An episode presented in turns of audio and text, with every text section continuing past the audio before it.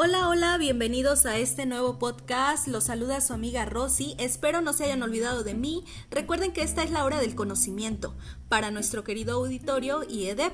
Yo, al igual que ustedes, formo parte de esta gran familia. Mi nombre es Rosaelia Rodríguez de Gante y actualmente curso el sexto cuatrimestre de la licenciatura en Pedagogía. A continuación les traigo un tema titulado Aspectos metodológicos de la investigación cualitativa y cuantitativa de la materia de investigación en la educación. ¿Ustedes alguna vez han investigado acerca de un tema? ¿Qué les ha parecido? Bueno, pues aquí vamos a conocer más acerca de las características generales de la metodología cualitativa. Cuando hablamos de lo cualitativo, nos referimos específicamente a la cualidad o calidad de una entidad.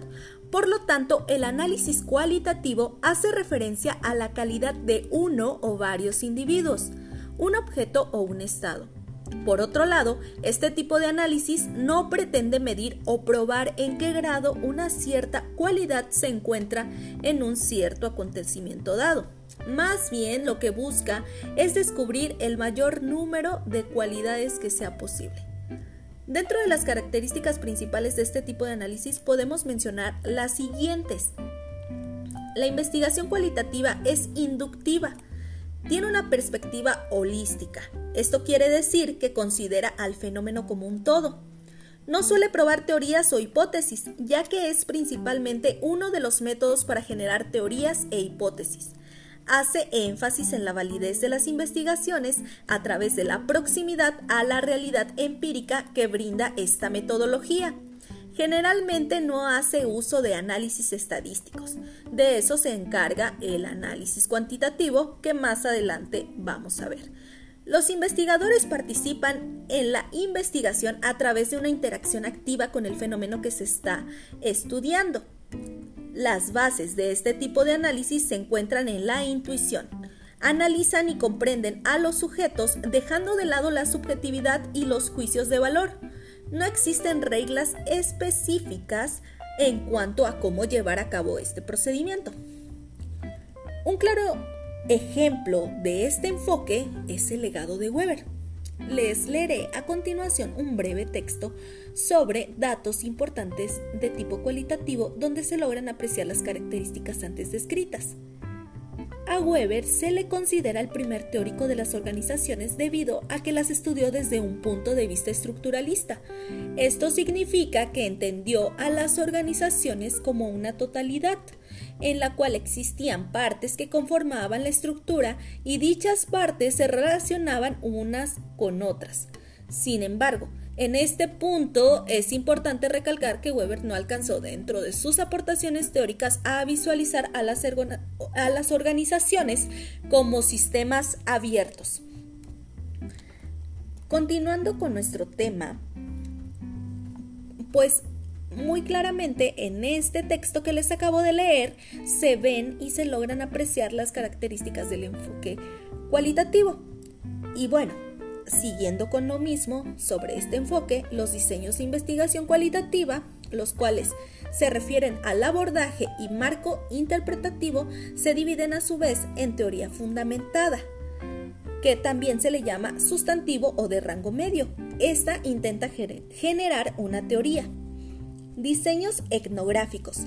Pretenden describir y analizar ideas, implican una interpretación profunda estos a su vez se dividen en diseños realistas o mixtos, diseños críticos, clásicos o microetnográficos.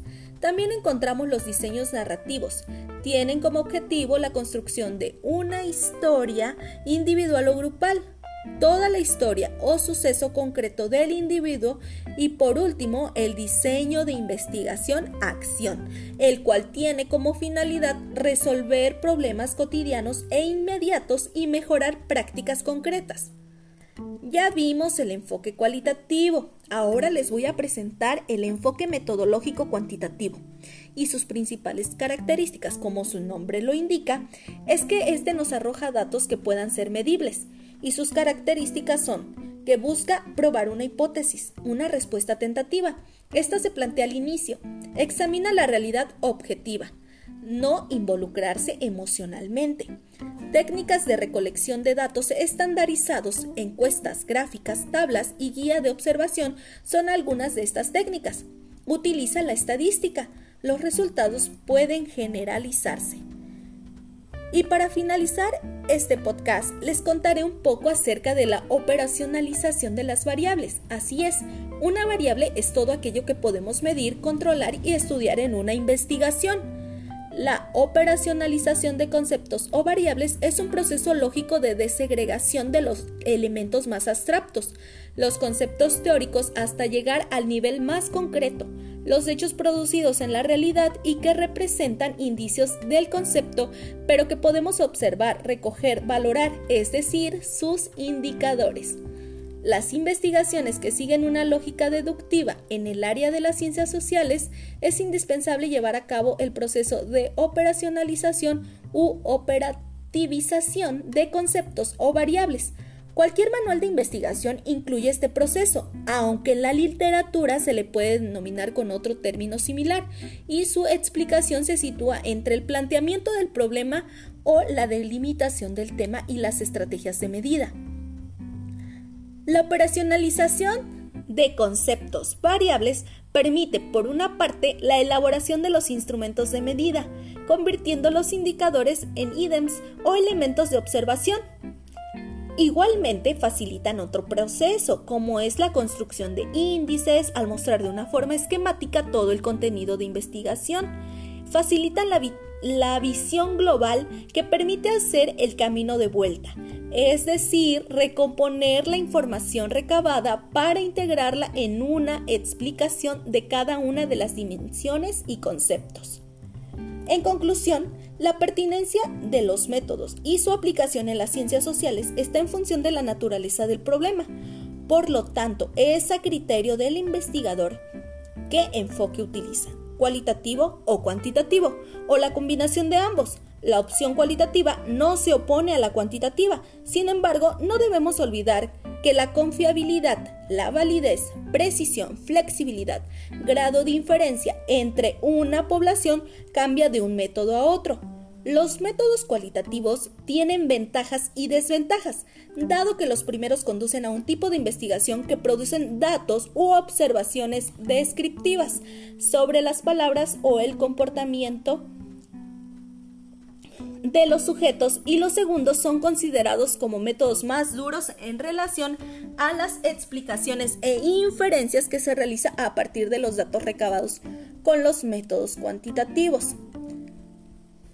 Por mi parte es todo, querido auditorio y. Me despido de ustedes, les mando un, un saludo y espero que se la pasen muy bien. Nos vemos hasta la próxima.